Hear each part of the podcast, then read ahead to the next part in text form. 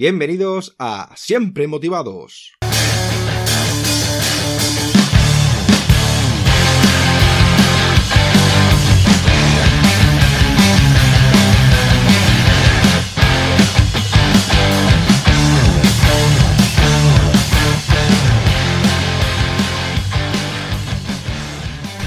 Bienvenidos a Siempre Motivados. Hoy tenemos de invitado a Rubén Camacho. Rubén es psicólogo, coach y creador de la Escuela de Empoderamiento Humano, dedicado al desarrollo personal.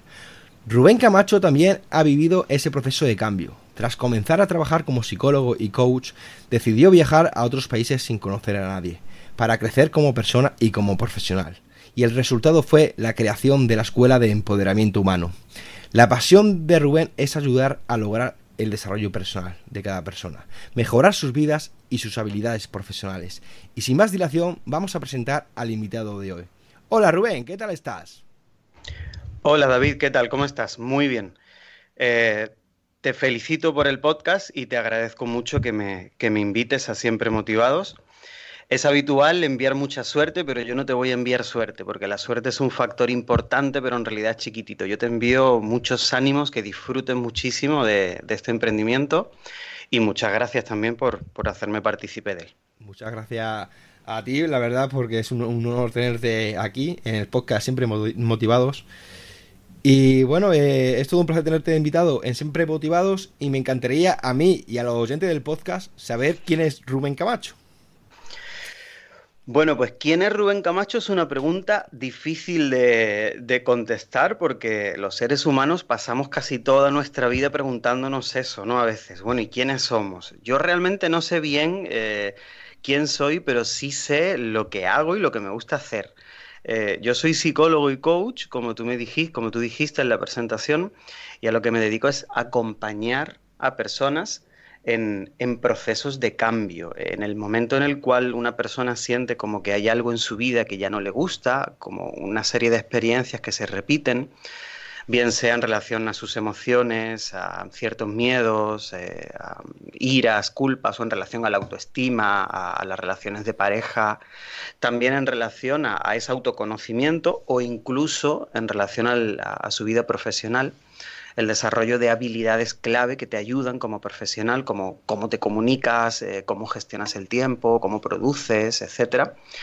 Em, pues a veces las personas viven como dentro de un círculo, ¿no? Que se termina por hacer molesto y en el momento en el que quieren salir de ese círculo, la forma real es vivir un proceso de cambio donde la persona consiga desarrollar las habilidades clave que le permitan, pues, crecer, conocerse más, eh, empoderarse ¿no? como, como persona eh, o como profesional y sobre todo que ese aprendizaje les sirva para siempre, porque no han aprendido de algo externo, han aprendido de sí mismos.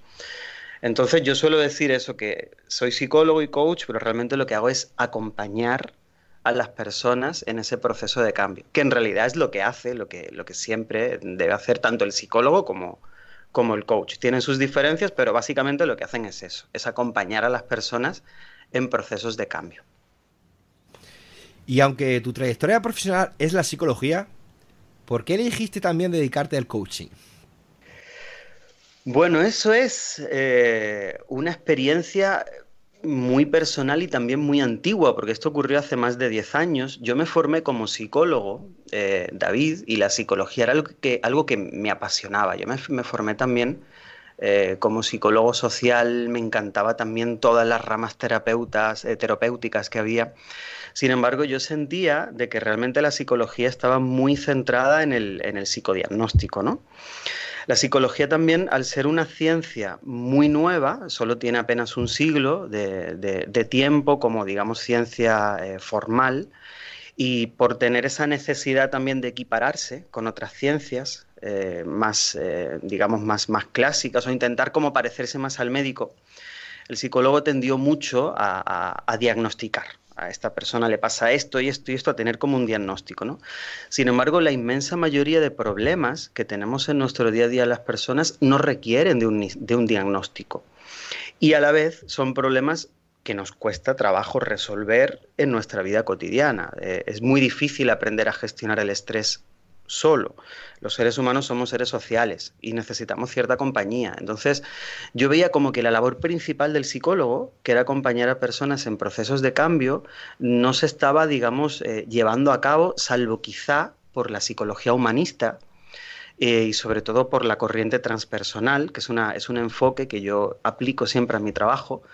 La corriente transpersonal es algo muy bonito, es, quiere decir ir más allá de la persona, ¿no? iniciar un proceso de cambio muy profundo en el cual tú te des cuenta de que lo que te pasa, a fin de cuentas, es porque te estás identificando con cosas que realmente no eres tú. Eh, es un poco como el, miedo que tienes o, la ira que sientes o la dependencia que sientes o la frustración o sea lo que sea lo que te pase, crees que eso es algo real, crees que eso va a ser así para siempre. Entonces, para abrir tu punto de vista, vivir ese proceso de cambio, la transpersonalidad es un enfoque que ayuda mucho porque te lleva más allá. Pero había muy pocos realmente psicólogos, eh, humanistas o transpersonales que, que estuvieran ayudando a las personas. Era un número muy reducido. Y entonces el coaching era algo diferente a lo que es ahora. El coaching era una disciplina muy parecida en realidad a acompañar a una persona en un proceso de cambio con la diferencia de que no se basaba, digamos, en el, diagnóstico, porque un coach no es un, psicólogo, sino que realmente ayuda a una persona mediante un plan de acción concreto, es decir, qué es lo que quieres conseguir, cuál es el cambio que supone para ti, qué es lo que vas a hacer diferente y sobre todo midiendo el factor tiempo, que esto es algo que a mí me parece muy interesante. Yo te pongo un ejemplo, David, que, que siempre le pongo a las personas que acompaño, que tú lo vas a entender genial porque tú eres deportista, me has dicho. Esto es como si yo te digo, David, tienes que perder dos kilos, ¿vale? Pero tienes que perder dos kilos o en dos meses o en dos semanas. ¿Vale? Fíjate que el enfoque es completamente diferente. Si quieres perder dos kilos y te planteas hacerlo en dos meses, probablemente te despisten más. Mientras que si lo dices en dos semanas, vas a estar mucho más concentrado en qué comes, en cómo entrenas. Entonces, medir el factor tiempo en lugar de ir a la siguiente sesión con el psicólogo, con el terapeuta de forma eterna, ¿no? Eh, medir el factor tiempo ayuda mucho a las personas a estar más conscientes, a estar más concentradas, a tener un mayor compromiso. Entonces yo comencé así a trabajar como coach. Eh, como te decía, era algo completamente diferente. Entonces, eh, para ser coach, pues tú tenías que hacer un máster universitario asociado a una universidad, estar al menos dos años formándote. Era algo que se aplicaba fundamentalmente en las empresas, pero también de forma personal. Todavía no estaba de moda, ¿no? No había surgido este negocio que ha surgido de la formación, eh, donde hoy todo el mundo se está formando como coach, pero sin realmente tener una base y una formación. Fíjate que esto es algo muy delicado, acompañar a una persona. Si tú acompañas a una persona en un proceso de cambio, pero le transfieres cosas eh, o, tu opinión o tus consejos, etcétera, eh, o tu punto de vista, realmente puedes estar confundiendo. ¿no? Es, es, algo muy delicado siempre acompañar a una persona. Y este es el motivo por el cual, a medida que ha pasado el tiempo, aunque yo he trabajado mucho como coach y, tanto de forma personal como con instituciones, y también lo hice mucho en Latinoamérica con universidades, yo he terminado por sentirme más psicólogo realmente. Porque al final yo cuando trabajaba en un proceso de coaching con una persona no podía evitar también poner el lado psicólogo. Entonces, yo hace muchos años, recuerdo cuando me formé, le pregunté a la persona con la cual yo me estaba formando, le dije, mira, a mí me pasa esto, ¿no? Eh, no sé si lo estoy haciendo bien o mal, y él me dijo, eh, lo que estás haciendo es pues ser Rubén Camacho, eres psicólogo. Eres psicólogo y eres coach, entonces estás, digamos, de lo que, de lo que a ti te gusta hacer, que es acompañar a las personas en un proceso de cambio, sin que eso necesariamente implique pues que tengan un diagnóstico ni nada de esto, ¿no? Pues estás poniéndolo lo mejor un poco de las de los, de los dos sistemas eh, para ayudar a las personas de la mejor forma posible.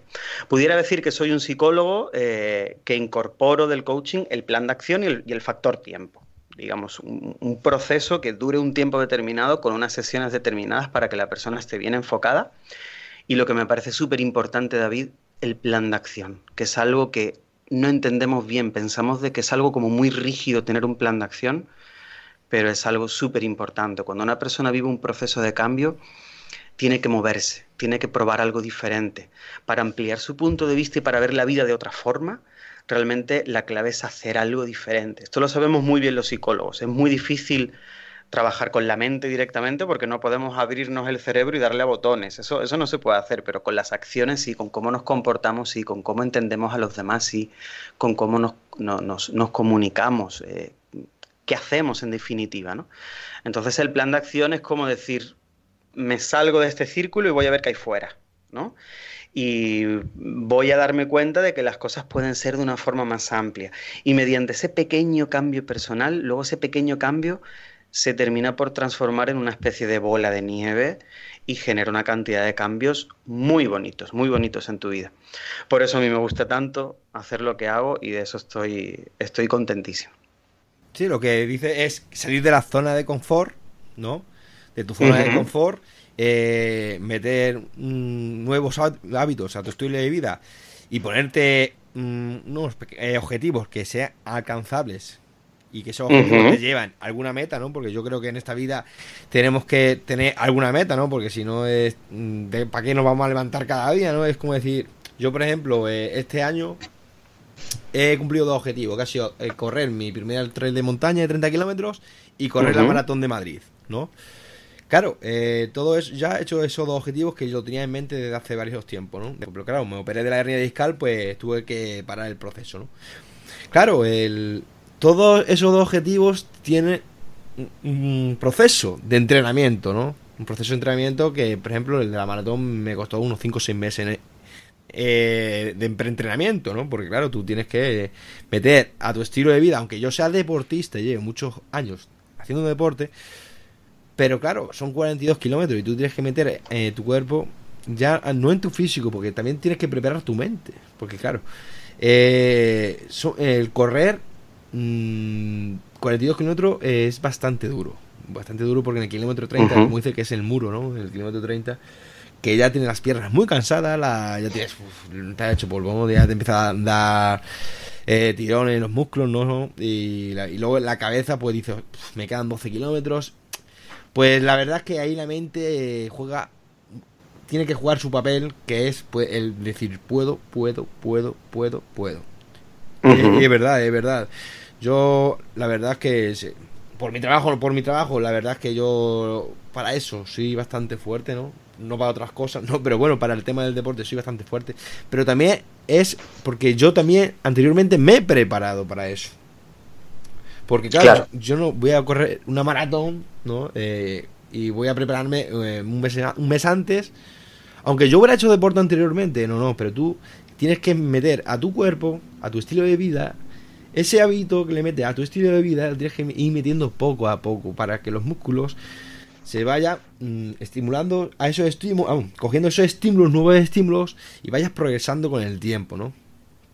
A lo que voy, como tú dices, que eh, lo importante de esta vida yo creo que aparte de hacer cosas que te gusten, ¿no? Porque realmente lo, Mm, yo creo que el progreso, el proceso de la vida es hacer cosas que te gustan, ¿no? Aunque hoy en día, bueno, estamos bastante limitados con por el tema de la economía, ¿no? Que si no tienes dinero hoy en día, pues la verdad es que te retiene mucho, ¿no? Hacer cosas que realmente te gustaría hacer, ¿no? Pero bueno, se pueden hacer muchas cosas hoy en día sin depender de dinero. Y como cosa es, yo, por ejemplo, digo el deporte, ¿no? El deporte, irte a correr mm, a una montaña, cualquier cosa, eso para mí no tiene precio porque es que yo, por ejemplo, subir una montaña y subir arriba del todo, que sí, tiene un esfuerzo bastante físico, ¿no? no la verdad, pero, pero bueno, pero llega allí, ves ese paisaje, ves todo, ¿no? Y luego también piensa y dice, bueno, si ahora es cuesta abajo, ¿no? Ya, ya es todo positivo, ¿no? Pero la verdad es que hay una cosa muy importante, la verdad es que hay que dar las gracias también, como digo eso siempre, porque eh, hay que dar las gracias porque la gente es muy poca agradecida, ¿no? Porque muchas veces la gente, más que se piensa en las cosas, por ejemplo, quiero tener mi último el móvil, el iPhone nuevo, quiero tener esto, cuando realmente lo que hay que darle las gracias es, eh, estoy vivo hoy, eh, puedo respirar, puedo andar, tengo una familia, tengo una casa, que eso es realmente lo que merece la pena, ¿no? Yo creo, ¿no? Que muchas veces yo creo que eh, lo que tenemos en la mente en esta sociedad es todo el, el que dirán, eh, las redes sociales, el prototipo, yo quiero ser como esa persona, que hace falta más personalidad en este mundo, personas sean negativas, porque la verdad es que, que a mí me ha pasado, ¿no? Y si te juntas con personas negativas, pues te van a traer negatividad a tu vida, y lo sé por experiencia, ¿no? Bueno, pues vamos a ir contigo porque yo la verdad es que yo me pongo a hablar y... Fíjate en, lo que has dicho, David. Mm, me has hecho acordarme de un ejemplo que yo suelo poner y además es un ejemplo que, es una experiencia real, que le ha pasado a muchas personas en, en todo el mundo. Yo siempre pongo el ejemplo que es muy sencillo. Imagínate que tú tienes una tienda, tienes una tienda en tu barrio y depende de repente te toca la lotería vamos a poner una cantidad, te tocan 5 millones de euros, ¿no? Todo el mundo piensa eso y dice, wow, tu vida está solucionada. Sin embargo, en la gran mayoría de los casos, lo que suele, lo que suele pasar es que la persona coge los 5 millones de euros y primero se compra una casa o se construye una casa enorme. Luego se compra dos o tres coches. Luego, en lugar de tener la tiendita, pues se pone un almacén enorme. Luego en ese almacén ya no está trabajando solo, ya pone a trabajar a 15 personas. Llega un momento donde eh, los 5 millones, pues te pueden durar toda la vida, pero en realidad se han acabado antes de tiempo porque te los has gastado, te lo puedes gastar en muchas cosas. Y luego llega el momento donde te das cuenta de que estás igual que antes, solo que ahora ya no tienes un empleado, tienes 15. Ahora tu casa no mide 70-80 metros, sino que mide 300 en dos plantas es mucho más grande para limpiarla, al final tienes mucho más estrés, tienes un estilo de vida pues te ha sobrepasado. ¿Y todo eso por qué es? Esto le ha pasado a muchas personas en el mundo, ¿eh? que le, toca la lotería y luego a los cinco años eh, están igual que antes, o incluso peor económicamente. ¿no? ¿Por qué es esto? Porque cuando te viene algo de repente, tú no sabes realmente gestionarlo. Entonces, si una persona lleva muchos años eh, viviendo con una determinada forma de pensar o de relacionarse o de una serie de experiencias que le han dejado una serie de visiones de la vida, que ya llega un momento donde no te sirven, porque realmente las experiencias son todas valiosas. Hay veces que tenemos miedo a ciertas cosas o, nos enfadamos por ciertas cosas eh, y está bien que sea así, no pasa absolutamente nada, forma parte de, nuestra necesidad por adaptarnos a lo que nos ha pasado. Pero llega un momento en el futuro donde ya no nos sirve. Entonces, si uno lleva años con esa forma de pensar, cómo lo va a cambiar en un día. ¿Vale? Eh, por eso siempre digo, o sea, en, un día o en dos días o en tres, mm, realmente si puedes conseguir, si puedes conseguir sentirte bien, puedes conseguir ver una pequeña luz, pero realmente lo valioso es profundizar, como tú bien has puesto el ejemplo con el tema deportivo, ¿no? A mí me gusta también mucho, por ejemplo, salir a correr, pero nunca, nunca, eh, digamos, lo he hecho en un, sentido muy exigente. Yo creo que mi máximo está en 14 kilómetros. Y ahora creo que puedo correr 5 o 6 muy bien, pero ahora que tengo a mi hijo pequeño y no tengo tiempo para hacer deporte, plantearme hacer 10 kilómetros, por ejemplo, no es realista. Entonces muchas veces las personas parten también de esta idea de yo puedo conseguir todo lo que quiera solo con proponérmelo. Y ahí es cuando tenemos que parar y decir, oye, puedes conseguir lo que necesitas seguro. Y probablemente lo que necesitas conseguir, lo que necesitas cambiar en ti, es muy probable que ahora no seas consciente. Que vas a ser consciente cuando comiences tu proceso de cambio y te des cuenta de cosas. Pero no podemos conseguir todo lo que nos propongamos, ni falta que hace. Hay muchas cosas que podemos conseguir y otras que no. Yo puedo correr 42 kilómetros como tú hiciste, pues a lo mejor David me hacen falta no sé cuánto tiempo de entrenamiento, un par de añitos quizá, ¿no? O un añito, algo así. ¿Puedo conseguirlo el mes que viene? Pues no. Entonces es cuestión también de decir, vamos a ir poco a poco, vamos a profundizar y vamos a darnos cuenta de que cuando queremos vivir un proceso de cambio, todo parte desde ahora, pero claro, ahora tenemos la forma de pensar que está todavía como dentro de ese círculo. Entonces uno elige su objetivo y su objetivo realmente le ayuda como a salir, como a atreverse, como a hacer cosas diferentes. Pero en el momento en el que vive el proceso de cambio, te empiezas a dar cuenta de otras cosas.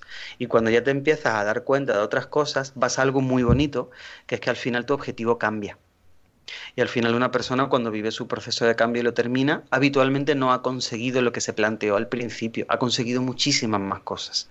Entonces ese, es el gran valor que tiene el el cambio personal. Es, algo muy bonito que, como tú bien has dicho, si realmente nuestro enfoque en, esta sociedad que vimos que cada vez es verdad que es más materialista, más individualista, porque proyectamos mucho imagen en las redes sociales, etcétera, si en lugar de estar enfocados en ese valor, el enfoque fuese realmente más hacia adentro, más hacia lo que podemos dar a los demás, eh, cómo podemos ayudar al otro, Ya te cuento, por ejemplo, que de todas las personas que he acompañado, muchos de los problemas que tenían las personas era en que muchas veces uno está muy enfocado en los problemas de uno y a veces cuando cambias el enfoque y dices, bueno, ¿qué, ¿qué, estamos dando a los demás? Vamos a dedicarnos a dar a los demás sin expectativas. Es decir, como un servicio totalmente altruista. Uno empieza a cambiar su punto de vista de las cosas y se empieza a sentir cada vez, cada vez mejor. El ser humano de forma natural no es eh, un proyector de imagen, no es un, El ser humano de forma natural es cooperativo, es solidario, es altruista. La psicología social lo ha demostrado con muchos experimentos. Todos los primates son altruistas. No es cierto eso de que competir nos hace crecer. Si el ser humano fuese competitivo, pues nos hubiéramos matado ya hace muchísimos siglos. Si el ser humano está aquí es porque hemos cooperado, porque sabemos crear familia, sabemos crear amigos, sabemos, sabemos ayudarnos, ¿no? Entonces, un poco de, eso se trata. Ya sí, David, perdón, era ese ejemplo que te quería poner. ¿Qué me querías preguntar? Sí, eh, bueno, eh, como he comentado en la introducción, eh, decidiste viajar a otros países sin conocer a nadie, ¿no? Para crecer como persona y como profesional. Y el resultado fue la creación de la Escuela de Empoderamiento Humano. Y quería saber cómo funciona la Escuela de Empoderamiento Humano. Vale, eh, empoderamientohumano.com es una escuela de desarrollo personal donde yo lo que hago es exactamente igual que si vas al psicólogo, al terapeuta o al coach, ¿no? Es acompañar en un proceso de cambio, pero con algunas diferencias. Unas diferencias que tienen el objetivo de poder acompañar a las personas, eh, digamos, con facilidad, ¿no? que sea accesible. Es una escuela donde tú si entras en empoderamientohumano.com pues encuentras muchísimos artículos para ayudar, encuentras también algunos podcasts, encuentras una serie de programas también de cambio que son gratuitos para un poco para dar los primeros pasos y también tienes la opción de, solicitarme una sesión y de trabajar. Ahora, ¿cuál es la forma en la que yo puedo acompañar? Pues todo esto tiene mucho que ver con los viajes, ¿no?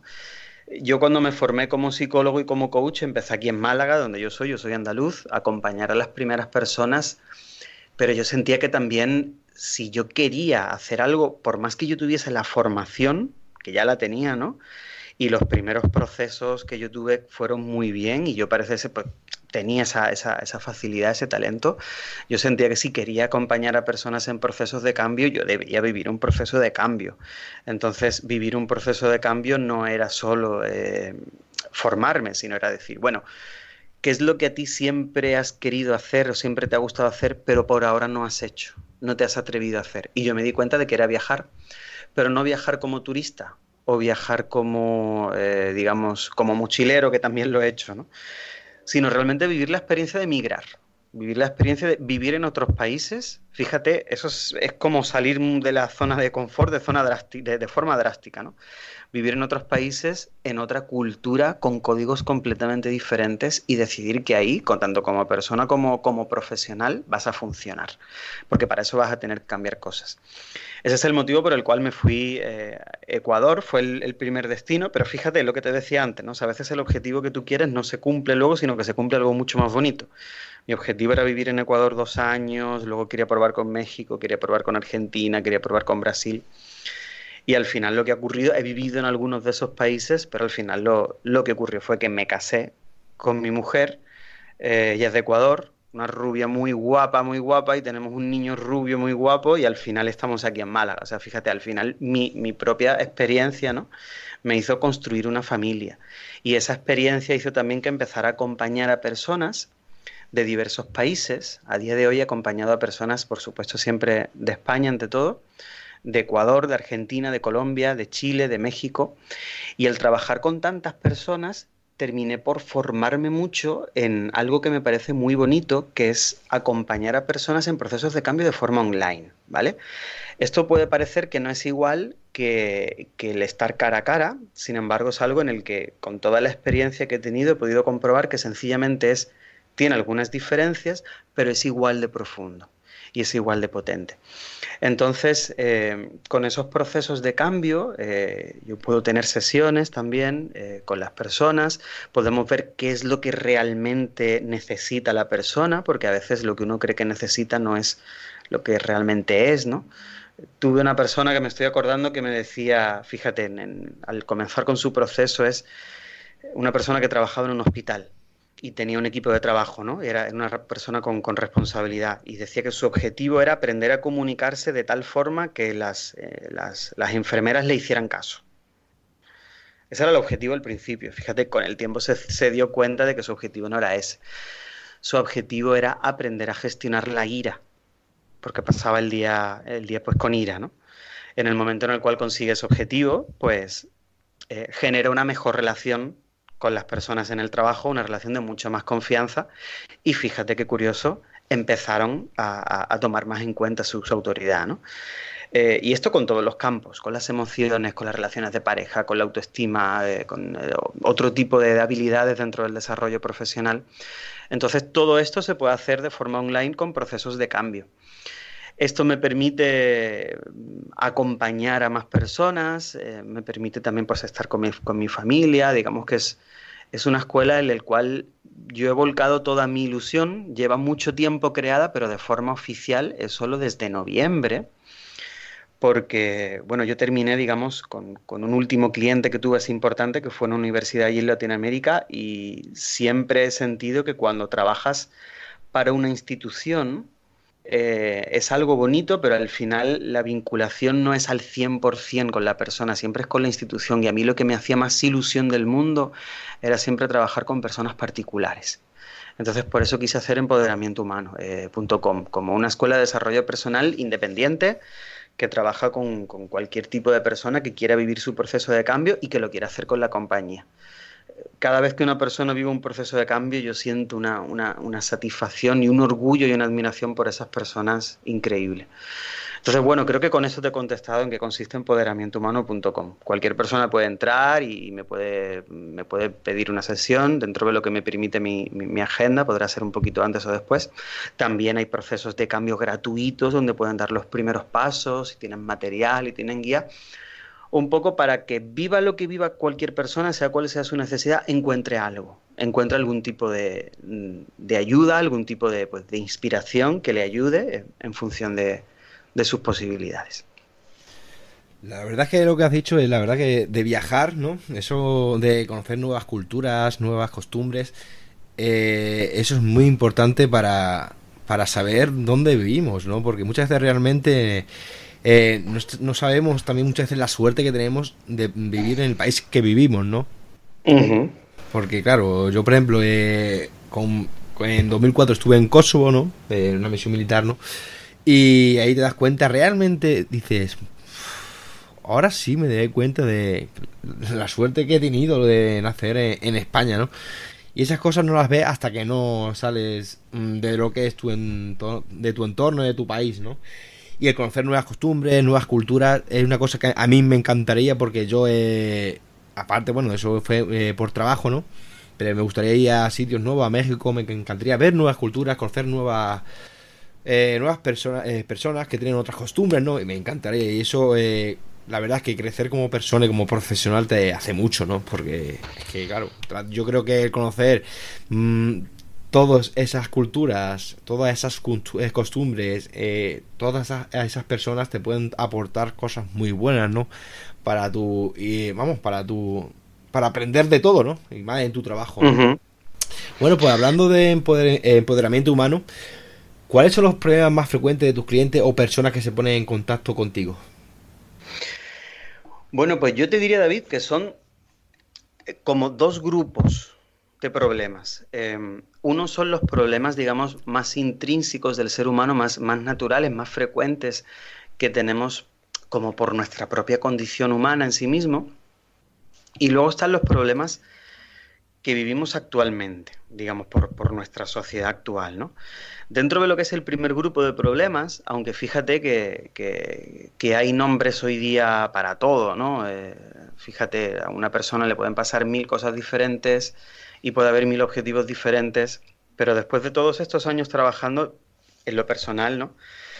Yo siempre he visto como que hay una serie de, problemas muy concretos, ¿no? El, principal y el más importante ante todo es la gestión de emociones.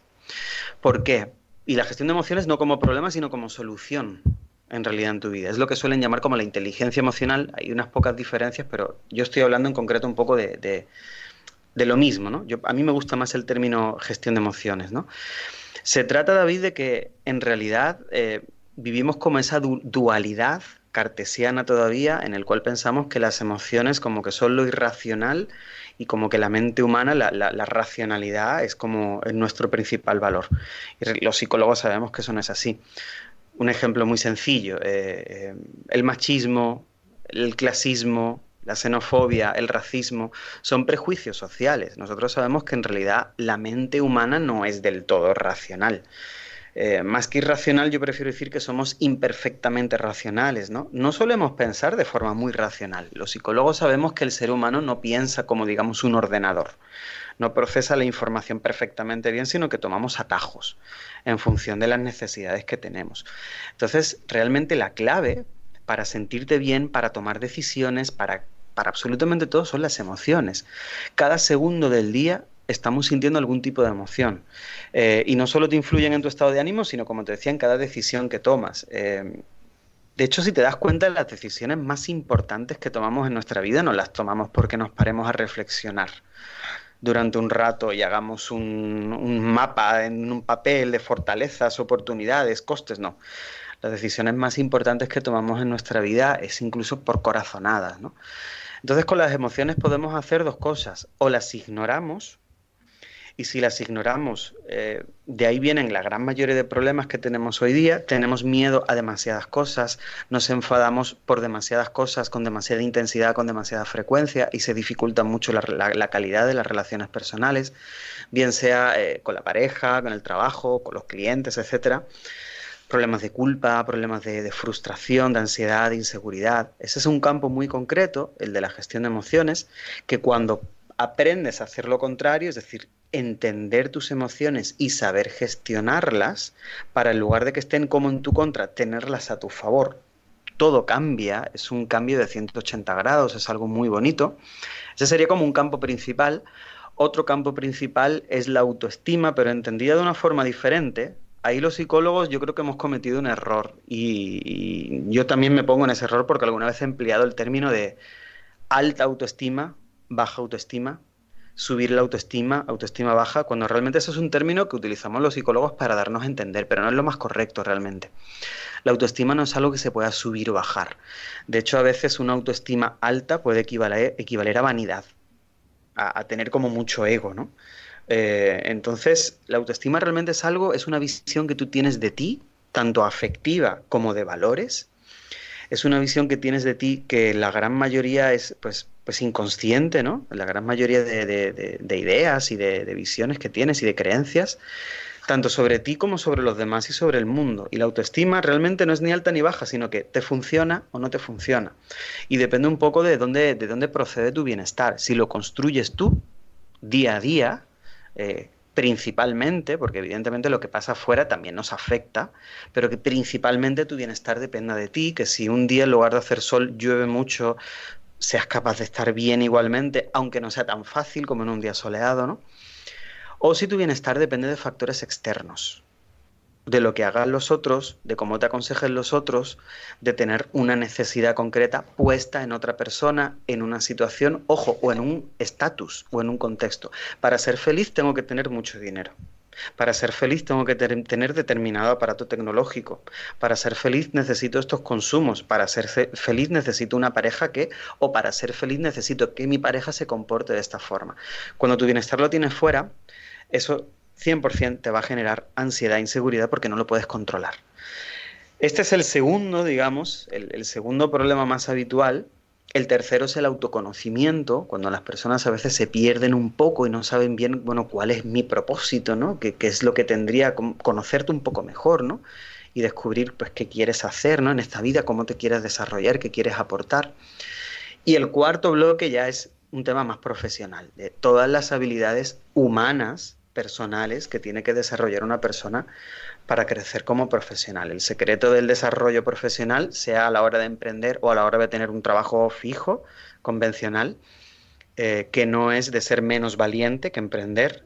Digo esto mucho, el emprendedor no es más valiente, el emprendedor es sencillamente una persona que ha optado por un camino, puedes optar por, por el que tú quieras. Las habilidades humanas, realmente son lo importante. Cómo te relacionas con los demás, cómo te organizas, cómo gestionas el tiempo, cómo planificas, cómo tomas decisiones. Estos son los cuatro grandes grupos de, problemas. Em, la comunicación asertiva, el, problemas de comunicación con los, con los demás también es algo importante, pero que también tiene muchísima relación con las emociones realmente.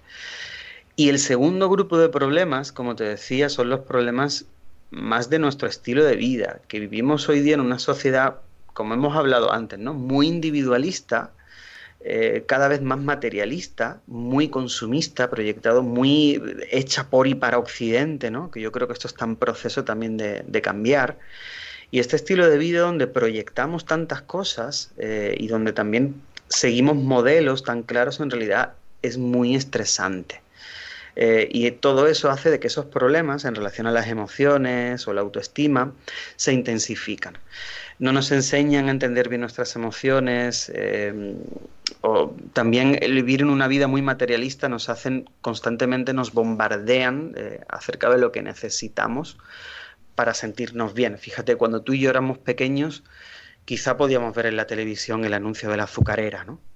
Esto de que necesitas tres cucharadas de azúcar al día para estar sano, ¿no? Lo cual fue una locura que nos, nos vendían cuando, éramos pequeños, ¿no? Pero fíjate hoy día la publicidad en la tele, en el teléfono, en la pantalla del ordenador, es una en las paradas de los autobuses, es una constante tan grande, tan grande, tan grande el, seguir determinados modelos de vida estéticos, de cómo te tienes que comportar, que se genera al final mucha presión en las personas.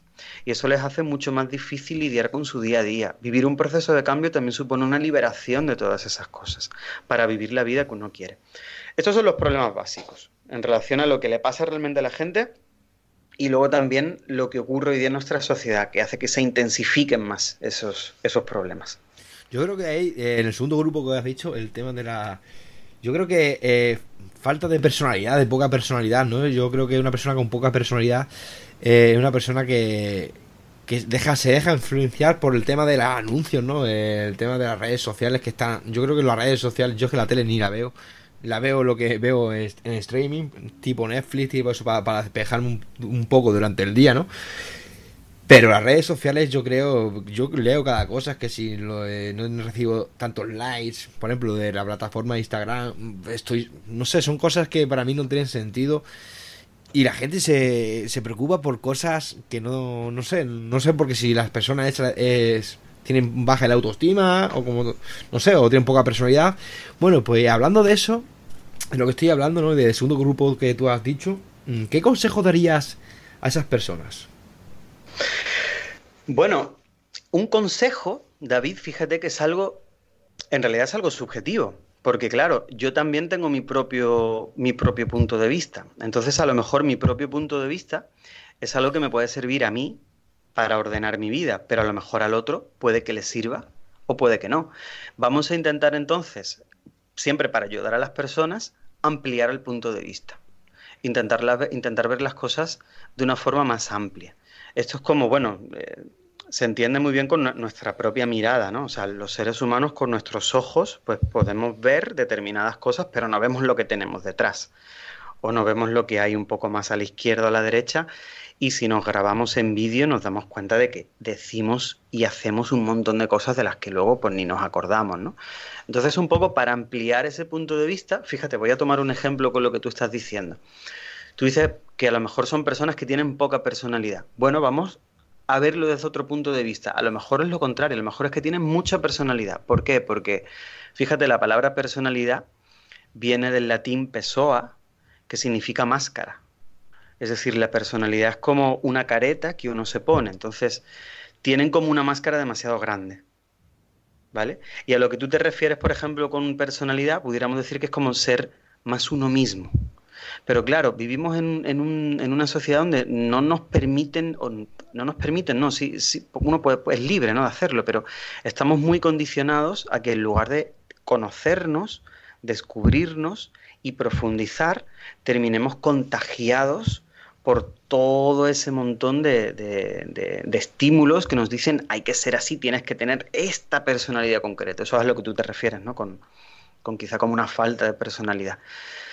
Más que consejo, em, yo le diría algo muy sencillo, que es que tengan para vivir su proceso de cambio, para vivir un proceso en el cual se conozcan más, vayan más lejos de lo, de, lo que puedan creer o, desarrollar ciertas cosas, ciertos cambios en uno que le hagan superar los problemas que tiene hoy día, que lo hagan con compañía.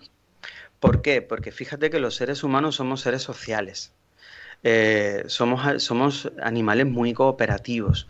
Entonces, si tú y yo, por ejemplo, David, tenemos una conversación eh, y sabemos que dos seres humanos que discutan, por ejemplo, no sirve, de nada, no sirve de nada. Cuando dos seres humanos discuten, es como dos puntos de vista tratando de enfrentarse. Pero cuando dos seres humanos realmente están conversando, como estamos haciendo tú y yo, de una forma abierta, al final pasa que los puntos de vista se empiezan a mezclar y uno se va dando cuenta de cosas, ¿no? Ese es el motivo por el cual uno si se va a vivir a lo alto de la montaña, eh, a un cerro, ¿no? A vivir como un ermitaño, puede parecer algo bonito, pero realmente sabemos que el ermitaño tarde o temprano se pone triste. ¿Por qué? Porque el ser humano necesita ver relaciones sociales. Y gracias a la relación con el otro, realmente aprende cosas, ve las cosas desde otro punto de vista. Entonces yo animaría siempre a la gente a que viven sus procesos de cambio eh, con compañía. ¿Vale? Con una compañía que no precisamente les, les guíe o les diga eh, tienes que hacer esto, o tu libertad consiste en esto, o la felicidad consiste en esto, digamos que, que no existe una venta de qué es la felicidad o qué es esto, qué es lo otro, sino que sencillamente pues les acompañe en un proceso en el cual nos vamos a dedicar sencillamente a ampliar el punto de vista, a darnos cuenta de qué es lo que nos ocurre, que no nos gusta, qué parte de nosotros tendría que cambiar para que cambiara todo lo demás, cómo pudiéramos hacerlo, qué ciertas cosas, pues, pues eso tendríamos que modificar, qué pudiéramos hacer diferente que aún no hayamos hecho, que sea completamente diferente a lo que hacemos ahora, o a lo mejor cosas que no estamos haciendo y queremos hacer, o cosas que hacemos ahora y que queremos dejar de hacer, y que juguemos todo eso como lo haría pues un niño en el, en el arenero, ¿vale? Jugar a investigar, jugar a practicar, eh, y un poco pues explorar de que realmente todo lo que nos ocurre ahora y que pueda resultar molesto es pasajero, va a cambiar, pero, pero va a cambiar si nosotros nos damos cuenta de que en gran parte lo que nos pasa depende de cómo lo estamos interpretando, cómo lo estamos gestionando y cómo lo estamos viviendo. Ese es el mensaje, David, principalmente que yo, que yo quisiera retransmitir. Muy buen mensaje, la verdad. La verdad es que hoy en día, bueno, como tú has dicho, si es que la soledad hay veces que eh, es obligatoria, ¿no? Para conocerse a sí mismo, ¿no? Pero también, claro, como has dicho tú, de tener una persona ahí a tu lado, ¿no? Eh, que sea positiva, claro, me imagino, porque si es tóxica, pues te puede, pues, vamos, arruinar la mente, ¿no? Como dice, ¿no? Pero que es muy bien tenerte porque, claro, que muchas veces hay momentos, claro que sí, que tú puedes estar bien, pero hay momentos que mm, tú puede estar mal, ¿no? Si tienes un apoyo ahí moral, ¿no? Pues de una persona, pues te haces más fuerte, ¿no? Porque claro, hay días buenos y hay días malos, ¿no? Y es como todo, ¿no? Y hay que abrirse y, y confiar en esa, en esa, persona de que está en tu, en tu entorno y en tu alrededor, ¿no? Y puede ser incluso una persona con la que tengas conflictos. Fíjate que hoy día volviendo a lo que hablábamos antes, cuando, cuando hablamos de que vivimos en una sociedad pues, muy materialista, fíjate que hoy día nos animan incluso a, que el cambio sea sobre lo que hay fuera, en lugar de con lo que hay dentro. Cambia de coche, cambia de ropa, cambia de móvil, cambia de pareja, etcétera. Yo nunca voy a dar un consejo, ¿no? Y, y la soledad, como tú dices, es, totalmente es imprescindible. En personas como yo, por ejemplo, que soy una persona bastante introvertida, yo necesito mi montón de horas de soledad al día para, para procesar bien las cosas. Eh, la soledad es imprescindible. Pero si a mí una persona me dijera, oye, ¿cuál es la mejor escuela de desarrollo personal del mundo en el sentido de en qué contexto yo voy a aprender más, de en qué contexto yo voy a poder crecer más como persona y me obligara a decir, dime cómo se hace? Pues yo, yo le diría algo muy sencillo, cásate. Cásate y forma una familia. O sea, siempre ha sido así, en las familias, en las parejas, mucho más en los matrimonios, ¿no? Surgen los mayores aprendizajes del mundo porque te juntas tanto con tener hijos, por ejemplo, que ojo, yo no, le voy a recomendar a nadie que tenga hijos porque eso es una eso es una es una es una decisión muy personal y no necesitas tener hijos para crecer como persona, ¿no? Pero en el momento en el cual ya lo estás compartiendo tantas cosas, se terminan por mezclar los valores, surgen luchas de egos y todo eso te hace realmente aprender mucho sobre ti, te hace trascender muchísimas cosas. Pues yo con mi hijo, por ejemplo, que tiene tres años, yo soy un servidor absoluto de él. Yo le tengo que hacer el desayuno, yo le tengo que hacer la comida, hay que cambiarle, hay que pasearle. Pero todo eso lo que te enseña realmente es que lo más beneficioso de la vida es precisamente el servicio. Es precisamente lo que le estás dando al otro y cómo el otro crece. Por eso siempre digo que, claro, en la compañía eh, realmente uno obtiene los mayores beneficios. Y si es una persona con la que tienes conflictos, más. Porque quiere decir de que esos conflictos, quiere decir de que hay algo que evidentemente no toda la responsabilidad de uno. Siempre hay responsabilidad afuera también, pero uno no puede controlar la responsabilidad de afuera, ni la puede cambiar. Uno solo puede controlar la propia responsabilidad. Entonces, donde hay también situaciones complicadas, hay un trabajo siempre también más interesante que hacer. Por eso siempre les pregunto a las personas de cambio cuando comenzamos un proceso y tienen su plan de acción, les pregunto, ¿tu plan de acción te parece fácil o difícil? Y si me dicen, Rubén, me parece difícil, y digo, entonces es muy buena noticia. Porque eso quiere decir de que es algo como que te da un poquito de miedo, como que es un poquito diferente. Y si es un poquito diferente, quiere decir que es necesario que lo vivas, porque vas a aprender muchísimo y vas a, vas a disfrutar luego muchísimo. Si una persona me dice, ah, pues es fácil, entonces vamos, vamos a profundizar más.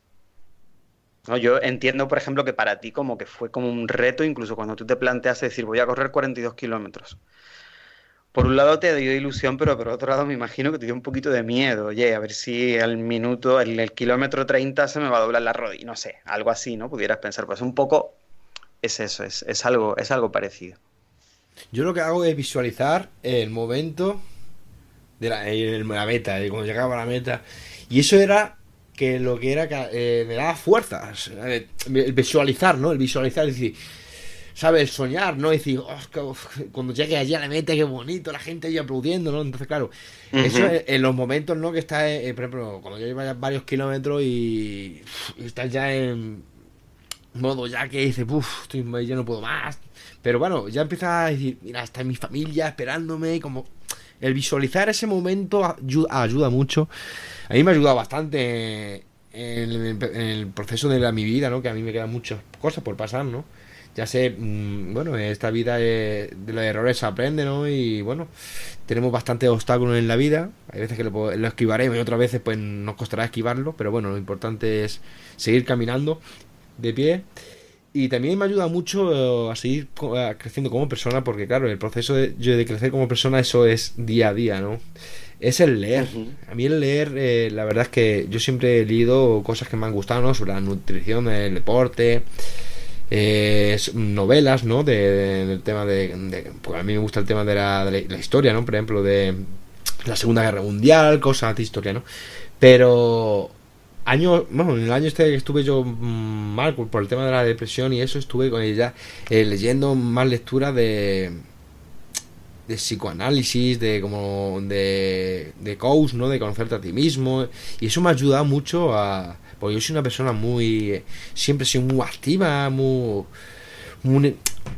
No hiperactiva, porque hoy en día confundimos eso con hiperactividad y eso yo creo que eso es muy diferente, ¿no? Pero yo soy una persona que de culo inquieto, ¿no? Que yo no puedo estar quieto, como tengo que estar siempre haciendo cosas, ¿no? Y me ha ayudado para mm, llegar a un estado de relajación, mm, de poder concentrarme más, ¿no? Eh, yo, por ejemplo, ya el, ¿no? Pues vas cogiendo consejos de cada cosa, ¿no? El leer, ¿no? Y, eh, por ejemplo, yo, eh, cuando me voy a leer, yo soy una persona muy planificadora, ¿no? Yo planifico lo que voy a hacer cada día. Porque me gusta, me gusta llevar un, llevar un orden, ¿no? Y todo lo que pueda hacer, lo más importante, por la mañana. Si me tengo que levantar mucho más temprano, pues me levanto mucho más temprano, porque yo creo que lo más importante se tiene que hacer a primera hora.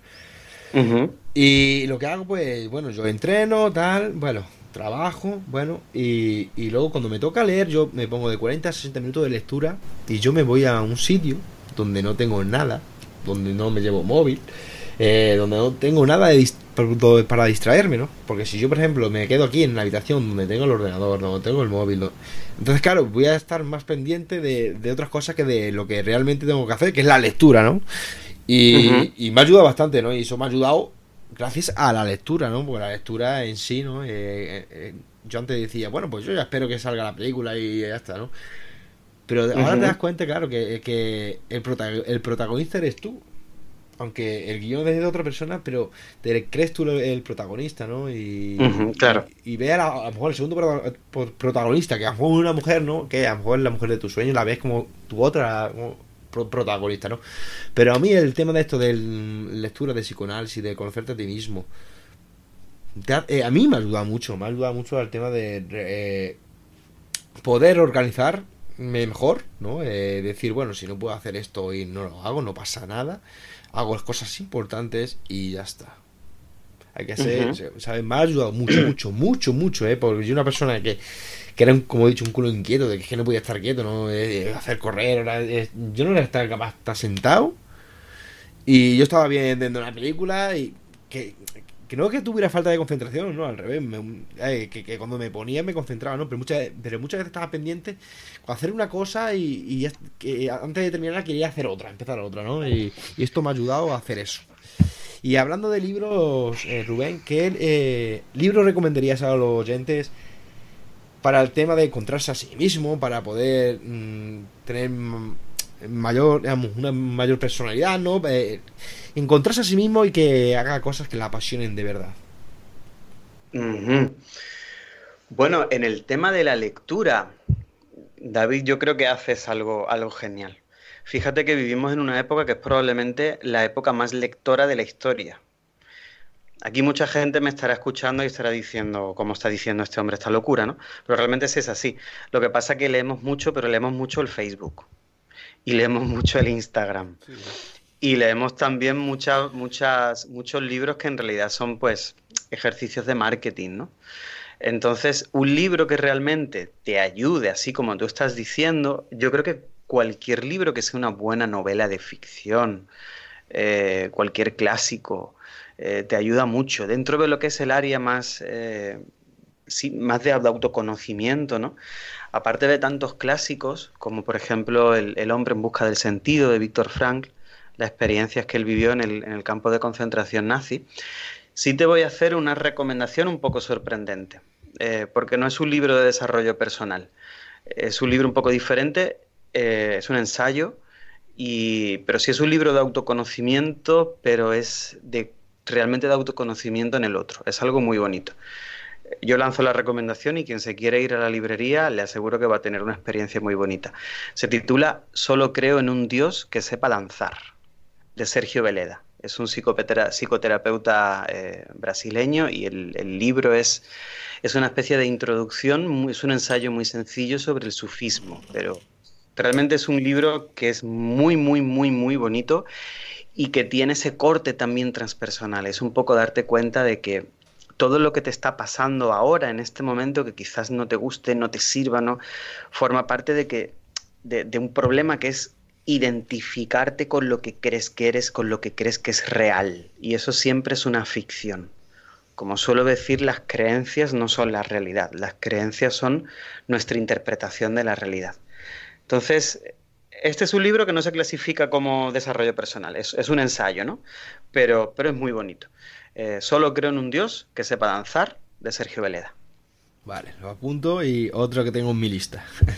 la verdad es que estos libros, es que la, lectura, fíjate, como he comentado anteriormente, antes no prestaba tanta atención, ¿no? Y cuando tenía pareja, ahora, bueno, eh, será porque tengo más tiempo libre, ¿no? Y eso. Pero mm, me da cuenta que, claro, pero lo tienes que planificar cuando eres, cuando no eres una persona que no está acostumbrada a eso, eh, y tienes que meter ese estilo, ese hábito, en este estilo de, estilo de vida, ¿no? El, sobre todo en la lectura, ¿no? Tienes que empezar poco a poco, ¿no? Y yo muchas veces pues me pongo 40, 60 minutos, que a lo mejor a veces que me pego dos horas. ¿Sabes? Porque, eh, porque engancha, ¿no? Eh, engancha, ¿no? Y hay veces, bueno, pues si tienes que hacer otras cosas, pues tienes que parar, ¿no? Yo pongo la alarma, aunque estoy en la otra habitación, lo escucho y digo, venga, tengo que hacer otras cosas y tengo que parar, ¿no? Como pues, por ejemplo, tengo que hacer la compra, tengo que hacer X cosas, ¿no? Pero eso, yo el consejo que doy también, desde mi punto de vista de lo que me ha dado la vida, ¿no?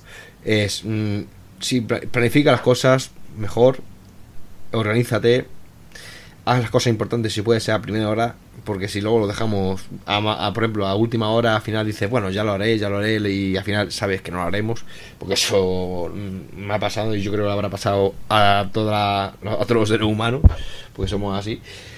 Y bueno, eh, Rubén, pues para terminar, háblame qué planes tienes de futuro, si tienes pensado algún proyecto en mente y dónde podemos contactar contigo. Bueno, para contactar conmigo es muy sencillo, es empoderamientohumano.com, que es, el, es la página de, la escuela. Y ahí siempre hay un contacto conmigo, eh, se puede pedir una sesión, etcétera. Y luego proyectos de futuro. Yo trato, David, un poco de que el futuro sea como una especie de, pues, de extensión del presente, ¿no? Eh, no sé qué me va a deparar el futuro, ¿no? Pero sí sé lo que trato de trabajar todos los días. Pues en ser mejor papá, en ser mejor, mejor pareja, en ser mejor profesional. Y con respecto a la escuela, pues tratar de ver cuál es la mejor forma posible de, ayudar a las personas y, que se, se, vayan sumando mes a mes más personas. Un poco ese es el proyecto. El proyecto es consolidar a empoderamiento humano como una escuela eh, de desarrollo personal donde el aprendizaje se lo hace la persona sobre uno mismo y, teniendo, teniendo la compañía, digamos, experta en eso, en acompañar. El proyecto yo diría que es ese, eh, seguir creciendo, seguir aprendiendo, seguir ampliando el punto de vista y, consolidando muchísimo, muchísimo la, la, la escuela para que siga, siga creciendo gracias a la gente gracias a la gente que, quiere crecer con mi compañía. Pues nada, Rubén, eh, eh, muchas gracias por estar en Siempre Motivados. Me ha encantado tu forma de pensar y de ver la vida y te deseo de lo mejor, de lo mejor de todo corazón. Muchas gracias. Damos por finalizado la entrevista de hoy. Muchísimas gracias por colaborar en Siempre Motivados. Ha sido un gran honor tenerte y conocerte como persona. Te deseo lo mejor y cuando quieras volver estaré encantado de recibirte de nuevo.